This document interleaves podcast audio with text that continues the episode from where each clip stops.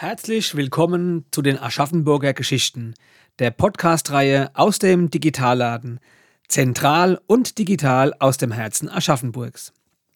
Im heutigen Podcast sprechen die Leiterin der Volkshochschule Aschaffenburg, Frau Claudia Schöppel und Herr Bruno Geisel über den Aufbau der Volkshochschule in Aschaffenburg nach 1945. Ich wünsche Ihnen eine spannende und informative Podcast-Folge Ihr Bürgermeister Erik Leidere. Liebe Frau Schäuble, lieber Herr Geisel, herzlichen Dank, dass Sie unsere Einladung zu einem Gespräch über die Volkshochschule im Digitalladen angenommen haben. Die Volkshochschule ist heute eine etablierte und renommierte Einrichtung in ganz Deutschland und natürlich auch in Aschaffenburg mit einem breiten Angebot an allgemeine, berufliche und sozial integrative Weiterbildung für die Menschen aus der Region. Wie definieren Sie, Frau Schäuble, die Ziele der Volkshochschule?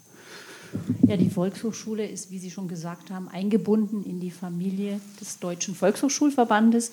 Und der Deutsche Volkshochschulverband hat ein neues Motto ausgegeben, nämlich Volkshochschule 2030, vielfältig, nachhaltig und vernetzt. Zum ersten Punkt vielfältig möchte ich sagen, äh, dass es bedeutet, dass wir ein breites Weiterbildungsangebot für verschiedene Ziel- und Altersgruppen anbieten. Das beginnt bei den Deutschkursen für Zuwandernde mit den dazugehörigen Prüfungen, geht weiter über die Sprachkurse, die Kreativangebote, die Fitness- und die Gesundheitskurse. Wichtige Rolle spielt auch die lebenslange Weiterbildung für den Beruf und ganz neu die digitalen Kompetenzen stärken. Für uns ist ein Ziel, äh, die digitale Transformation, die wir gerade erlebt haben und erleben, so zu vermitteln, dass niemand abgehängt wird. Neben Präsenzkursen, die jetzt bald wieder starten werden, wollen wir auch weiter Online-Formate anbieten und auch Hybrid-Angebote entwickeln, also eine Kombination aus Online- und Präsenzkursen. Der zweite Aspekt, die Nachhaltigkeit, ist für uns ein wichtiges Thema, ist ja jetzt auch dieses Semester Schwerpunktthema in unserem Programm. Und mit diesem Schwerpunktthema haben wir uns auf einen längeren Weg gemacht, um diese Nachhaltigkeit stärker im Programm und auch als Institution zu etablieren. Bisher war Volkshochschularbeit stark vom Humanismus geprägt, vom humanistischen Weltbild. Auch das hatten die Gründer, Väter und Mütter der Volkshochschulen im Blick. Der Mensch stand im Zentrum und zwar so weit, dass wir heute auch vom Anthropozän sprechen. Ja? Und wir müssen stärker den Fokus drauf legen, auch in der Volkshochschularbeit, ähm, den Mensch als Teil des globalen ökologischen Systems zu begreifen. Und wir wollen die VHS hier in Aschaffenburg auch zu einem Zentrum machen für nachhaltige Entwicklung auch im Sinne der ähm, kommunalen Strategie, der Nachhaltigkeitsstrategie ähm, und schauen, was können wir tun angesichts der ökologischen Herausforderungen, vor denen die Menschheit weltweit steht.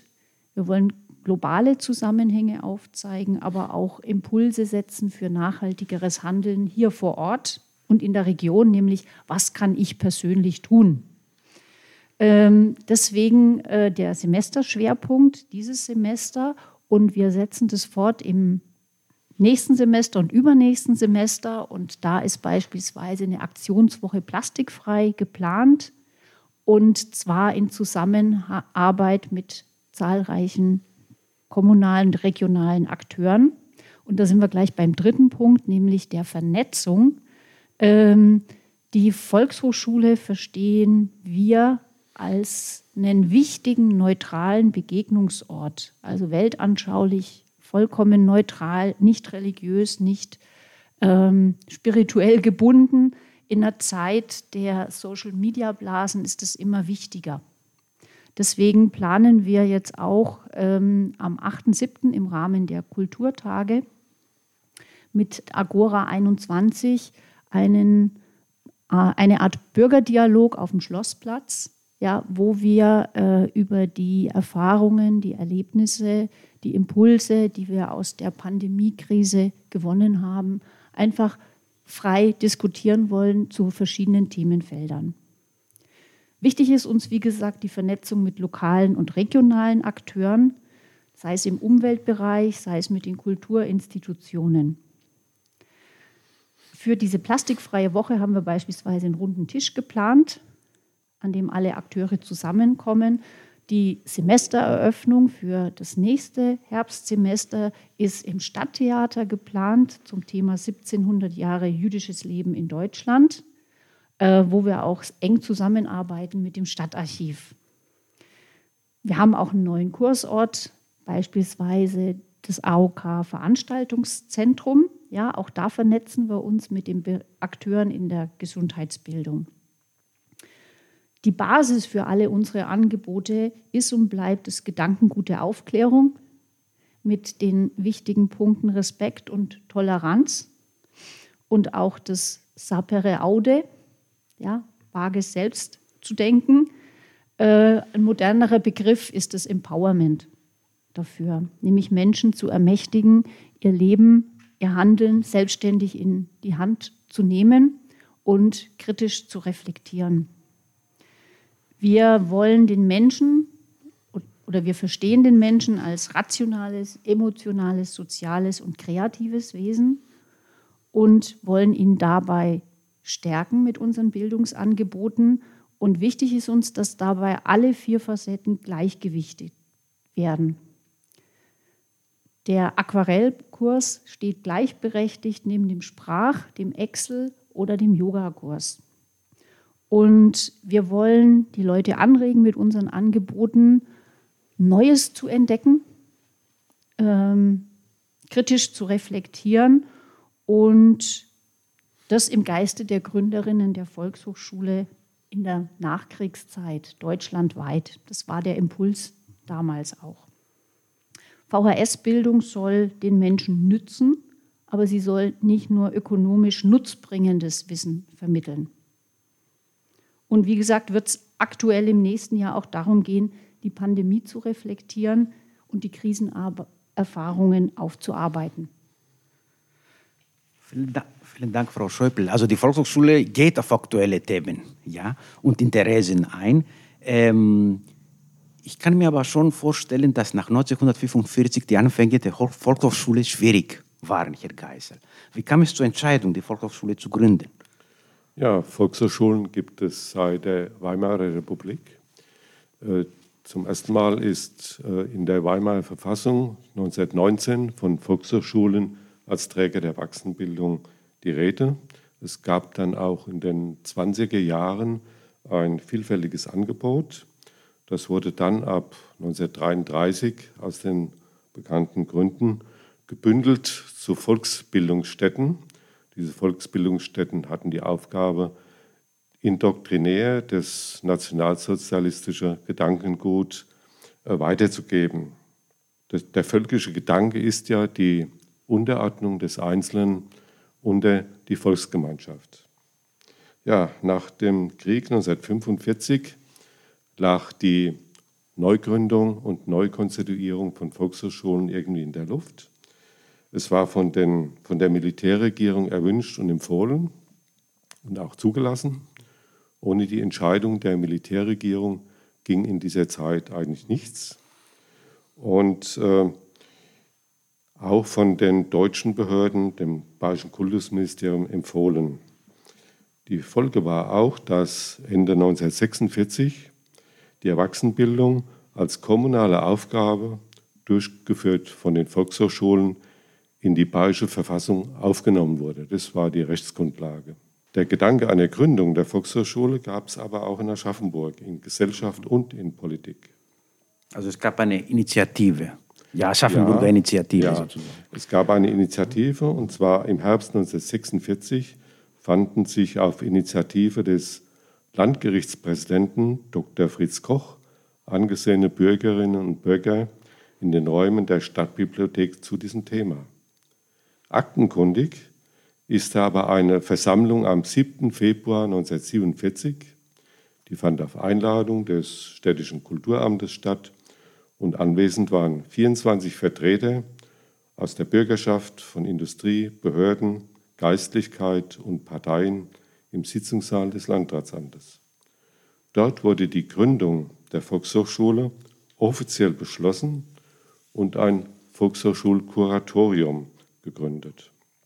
Die Volkshochschule war damit keine Gründung der Stadt oder einer staatlichen Institution, sondern ein bürgerschaftlicher Zusammenschluss in Form eines Vereines. Interessanterweise wurde dieser Verein erst sieben Jahre später, nämlich 1954, in das Vereinsregister eingetragen. Man hat nämlich gemerkt, ohne diese Formalie gibt es keine staatlichen Zuschüsse. In dieser Versammlung am 7. Februar 1947 war man allerdings gut vorbereitet, denn schon einen Monat später, am 9. März 1947, gab es eine feierliche Eröffnung im Saal Frohsinn und am 15. April 1947, also zwei Monate später, begann schon der Betrieb mit dem Sommersemester 1947. Also schon sehr früh, kann ja. man sagen. Ähm, was wissen wir über die Biografien äh, der Gründergeneration der Volkshochschule? Ja, da fand sich eine illustre Gemeinschaft zusammen. Der Initiator, Dr. Fritz Koch, war hier Landgerichtspräsident in Aschaffenburg, machte aber ab 1950 eine Karriere, nämlich im Kabinett Hans Ehard war er für die SPD Staatssekretär im Bayerischen Justizministerium und im darauffolgenden Kabinett Högner äh, von 1954 bis 1957 sogar Justizminister. Die langjährige erste Vorsitzende des Volkshochschulvereins war Oberstudienrätin Dr. Philomene Lehner äh, sie war ab 1946 bis 1973, also zum Zeitpunkt der Gründung, schon Leiterin einer Schule in der Grünewaldschule, die mit sehr unterschiedlichen Bezeichnungen in der Nachkriegszeit arbeitete. Zunächst war es die Lehrerinnenbildungsanstalt mit Aufbauschule für Mädchen, dann das Deutsche Gymnasium und seit 1965 das Karl Theodor von Dahlberg Gymnasium. Sie war schon aufgrund ihrer langen Zeit als Direktorin und engagierte Geschichtslehrerin eine Institution in Aschaffenburg. Sie wurde sogar bundesweit bekannt, als sie sich mit dem Straßenprediger Pater Leppich anlegte. Pater Leppich war in den 50er Jahren eine bekannte Person und wurde bezeichnet als das Maschinengewehr Gottes und so hat er auch agiert. Der Spiegel berichtete darüber mit dem kurzgefassten, kurzgefassten Leppich-Zitat als Titel Das Weib muss weg. Erfolg hatte er damit allerdings nicht. Ja, ein, weiterer, äh, ein weiteres Gründungsmitglied war Franz Bayer. Er war Vertreter des städtischen Kulturamtes und Leiter der Stadtbibliothek. Zusammen mit dem Museumsdirektor Dr. Schneider und dem Stadtarchivdirektor Dr. Fischer gehörte er zum Kulturtriumphirat der Stadt. Das waren also die drei, die für die Kultur in der Stadt standen. Völlig anderer Bereich äh, war das vom Mitglied Kurt Frenzel. Kurt Frenzel war als Gewerkschaftssekretär und SPD-Politiker dabei. Ab 1949 war Kurt Frenzel im Stadtrat und dann über 20 Jahre von 1957 bis 1978 erst dritter und dann zweiter Bürgermeister von Aschaffenburg. Ja, die Mitglieder werden immer prominenter. Der nächste ist Alfons Goppel. Alfons Goppel war damals Rechtsrat bei der Stadt Aschaffenburg. Kurz danach wurde er als Landrat in Aschaffenburg gewählt. Danach zweiter Bürgermeister der Stadt Aschaffenburg und Landtagsabgeordneter. Ab 1957 machte auch er Karriere. Er war nämlich im Kabinett Hans Seidel. Hans Seidel war auch ein Aschaffenburger aus Schweinheim. Äh, Mitglied der Staats Staatsregierung.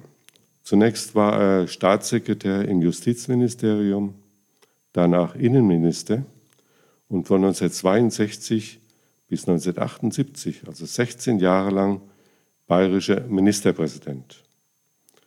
Im Bayerischen wurde er als der Fonsi zum Inbegriff des Landesvaters. Weitere Gründungsmitglieder waren als Vertreter der Wirtschaft des IHK Diplomkaufmann Riegel und für die beruflichen Schulen der Berufsschuldirektor Michael Linzner. Es fällt schon auf, Herr Geisler, dass die ähm, Angehörigen der Gründergeneration ähm, nicht nur kulturell, sondern auch politisch aktiv waren. Ähm, wenn man an ihre Motive denkt, spielte da die Erfahrung der Nationalsozialistenzeit eine Rolle, äh, die, äh, um die Volkshochschule zu einem ja, geistigen Bildungsgegenpol ähm, zum Nationalsozialismus zu gestalten? Ja, äh, die Motive für die Volkshochschule sind uns überliefert, nämlich im ersten Programmheft der Volkshochschule. Und da gibt es eine ausführliche Einführung von Frau Dr. Philomene Lehne. Und dort sind diese Motive aufgeführt. Sie erinnert im Einzelnen nach, nach zwölf Jahren nationalsozialistische Diktatur und sechs Jahren Kriegsereignisse an die Rolle des einzelnen Menschen in dieser vergangenen NS-Zeit. Und sie schreibt, alle öffentlichen Maßnahmen zielten darauf ab, den Menschen freie Entschließung und Selbstbestimmung zu rauben und ihnen die Güte der menschlichen Würde abzunehmen. Und sie schreibt weiter, wie ein Erwachen geht es heute durch die Reihen aller Aufgeschlossenen und fordert, die Weite der menschlichen Aufgaben neu zu öffnen. Die Aufgabe der Volkshochschule sah sie in Persönlichkeitsgestaltung, Selbstbestimmung und Bildung zur Menschlichkeit. Als Themen bezeichnete sie Kunst und Kultur, Wert und Wesen der Persönlichkeit, Selbsterkenntnis, Selbsterziehung, Schulung der politischen Verantwortung und aber auch praktisches Verhalten im Wirtschaftsleben. Als Unterrichtsform sah sie eine Arbeitsschule mit Fragen und Diskussion in einer Arbeitsgemeinschaft. Man kann ganz generell sagen, sie bezeichnete die Gründung dieser Volkshochschule, dessen Zweck als die Überwindung einer unmenschlichen Zeit zur Hinführung zur Menschlichkeit und zum Erkennen der Würde des Menschen. Das war ein zutiefst humanistischer mhm. Gedanke. Wie hat sich dieses äh, Konzept in der Praxis ähm, äh, realisiert. Äh, wissen wir etwas über die damaligen Kursangebote der Volkshochschule? Ja, das wissen wir aus diesem ersten Programm. Das Eröffnungssemester war von April bis Juli 1947 und dort bot die Volkshochschule ein breites Angebot an Kursen und Vorträgen an. Für mich war das Erstaunlichste, dass ich knapp zwei Jahre nach Kriegsende und noch vor der Währungsreform 1948 das Interesse auf Kultur und Wissenschaft richtete.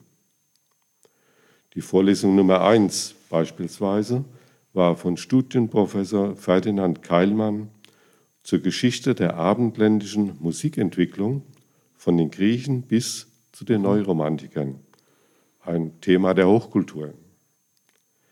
Insgesamt gab es ein vielfältiges Angebot zum Thema Musik, plastische Kunst, Matthias Grönewald, Theater, Goethe, aber auch zu Volksseuchen und Aschaffenburg im Zweiten Weltkrieg. Es gab dann auch einen Kurs, der beschäftigte sich mit der Verteilung des Volkseinkommens und die Wirtschaft Europas. Schon damals bot Stadtbibliothekar Bayer 14 täglich Stadtführungen zur Geschichte und Gegenwart Aschaffenburgs an. Auch weiterhin hatte die Volkshochschule seit 1953 mit einem hauptamtlichen Leiter, das war Dr. Eduard Herz, mit Kultur, politischem Zeitgeschehen und auch alltäglichen Themen großen Erfolg. Der Beweis dafür ist ein Zeitungsartikel von 1955 berichtete über Aschaffenburg von der zweitgrößten Volkshochschule in Bayern. Noch zwei Aspekte möchte ich erwähnen. Bemerkenswert war auch, dass Aschaffenburger Künstler sich als Kursleiter einbrachten. Namen, die in Aschaffenburg bekannt sind: Gunther Ulrich, Anton Bruder, Elisabeth Dering, Walter Roos und vor allem das Ehepaar Bettina und Christian Schad. Exemplarisch im Stundenplan der Volkshochschule vom September 1960 ist das Ehepaar Schad mit sieben Kursangeboten vertreten. Erstaunlicherweise von Französisch über Knicke bis zur Atemlehre. Kein Kunstthema. In diesem Monat, im September 1960, war nur Elisabeth Dering mit figürlichen Zeichnen im Angebot. Das war eben damals so die Zeit, dass die Schards zeitweise von Volkshochschulkursen lebten. Die Kunst Schards, die ja realistische Sachlichkeit war, äh, war damals nicht gefragt. Es war nur Abstraktes gefragt. Und deshalb mussten sie solche Dinge auch zum Lebensunterhalt heranführen. Das Zweite, im Mai 2021, also in diesem Monat, wird dem 100. Geburtstag von Sophie Scholl gedacht. Deshalb erwähne ich eine kleine Episode mit dem damals kurzzeitigen Volkshochschultraum eines eigenen Veranstaltungshauses. 1960 übernahm die Volkshochschule von einem Kulturverein das Geschwister Schollhaus. Das war in der Schweinheimer Höhe gegenüber der Lukas Apotheke. Zur Eröffnung kam aus Ulm eigens Inge Eicher-Scholl, die ältere Schwester von Hans und Sophie Scholl. Inge Eicher-Scholl hatte in Ulm eine stark an politischen Themen orientierte Volkshochschule gegründet und auch geleitet und war der Erwachsenenbildung besonders verbunden. Claudia Schöppel, die heutige Leiterin unserer Volkshochschule, war vorher an dieser Volkshochschule in Ulm tätig. Ich finde es sehr interessant, dass man schon damals versucht hat, ähm, ähm, auch, sich auch mit Gegenwartsthemen zu befassen. Also aus den Akten ist überliefert, dass es ähm, eine Vortragsreihe zum Thema Deutschland und Polen gegeben hat. Äh, und man hat auch versucht, eine Reise nach Polen zu organisieren, also im Jahr 63, ist aber nicht dazu gekommen. Aber ich denke, das spricht für die Offenheit der Volkshochschule, die Sie ja geschildert haben, aber auch für die Offenheit des Staates. Wie verlief diese Zusammenarbeit zwischen der Volkshochschule und der städtischen Verwaltung? Äh, ja, das war ja so, dass Volkshochschule eigentlich kommunale Aufgabe war. Und deshalb unterstützte die Stadt entsprechend dieser Rechtslage die Volkshochschule auch von Anfang an. Im Protokoll dieser Gründungsversammlung von 1947 ist festgehalten, dass die Stadt Aschaffenburg einen Zuschuss von 10.000 Reichsmark Räumlichkeiten und Material zur Verfügung stellt. Nach der Währungsreform gab es weiterhin die Sachleistungen, aber auch Barzuschüsse.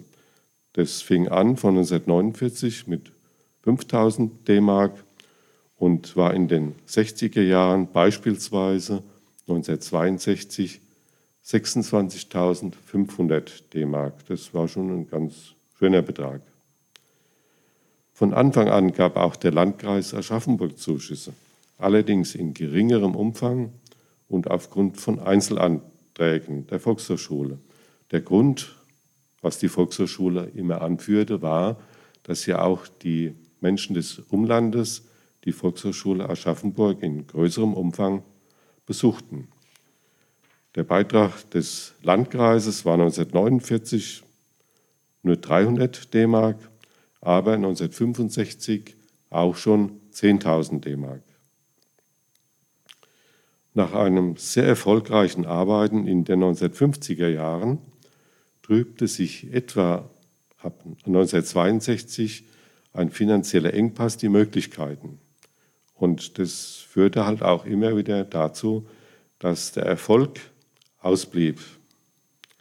Nachdem absehbar war, dass die Stadt Aschaffenburg die Aufgabe übernehmen wollte, löste sich der Verein nach 21 Jahren Tätigkeit und auch 21 Jahre erste Vorsitzende Dr. Philomena Lehner zum 31.12.1967 auf. Ja, die Frage, wie ging es äh, dann jetzt weiter? Die Stadt Aschaffenburg übernahm ab 1. Januar 1968 die Aufgabe und führte die Volkshochschule als städtische Aufgabe und als städtisches Amt weiter. Die Zusammenarbeit mit dem Landkreis wurde auf der Grundlage einer Zweckvereinbarung, das ist ein öffentlich-rechtlicher Vertrag, weitergeführt. Dieser Vertrag hielt mit einer Modifikation im Jahr 1962 bis heute die Mitwirkung des Landkreises und dessen finanzielle Beteiligung. Diese auch formale Grundlage ist äh, auch Grundlage gewesen, die Erweiterung der Volkshochschule auf 14 Außenstellen in den Umlandgemeinden des Landkreises Aschaffenburg. Unter städtischer Regie kam 1975 ein erster hauptamtlicher Leiter, Fritz Oswald. Er war ein engagierter und begeisterter Vertreter des Volkshochschulgedankens. Mit ihm erhielt äh, die Volkshochschule endlich ein eigenes Haus, das heutige Volkshochschulgebäude. Gleichzeitig wurden von ihm und ab 1986 von seinem Nachfolger Alois Huber nach und nach die heutigen Fachbereiche der Volkshochschule hauptamtlich besetzt. Frau Schäuble, 75 Jahre Volkshochschule Aschaffenburg, eine Erfolgsgeschichte, kann man mit Recht sagen. Wie begehen Sie dieses Jubiläum? Gibt es da entsprechende Veranstaltungen? Ja, die wird es geben im nächsten Jahr. Wir starten im Februar mit einem parallelen Jubiläum, denn wir sind ja Teil der Gemeinschaft der bayerischen Volkshochschulen und der Verband hat bereits dieses Jahr sein 75-jähriges Jubiläum gefeiert mit einem Festakt in Erlangen und hat Corona-bedingt äh, die Festveranstaltungen dezentralisiert, das heißt auf die einzelnen Bezirke verteilt.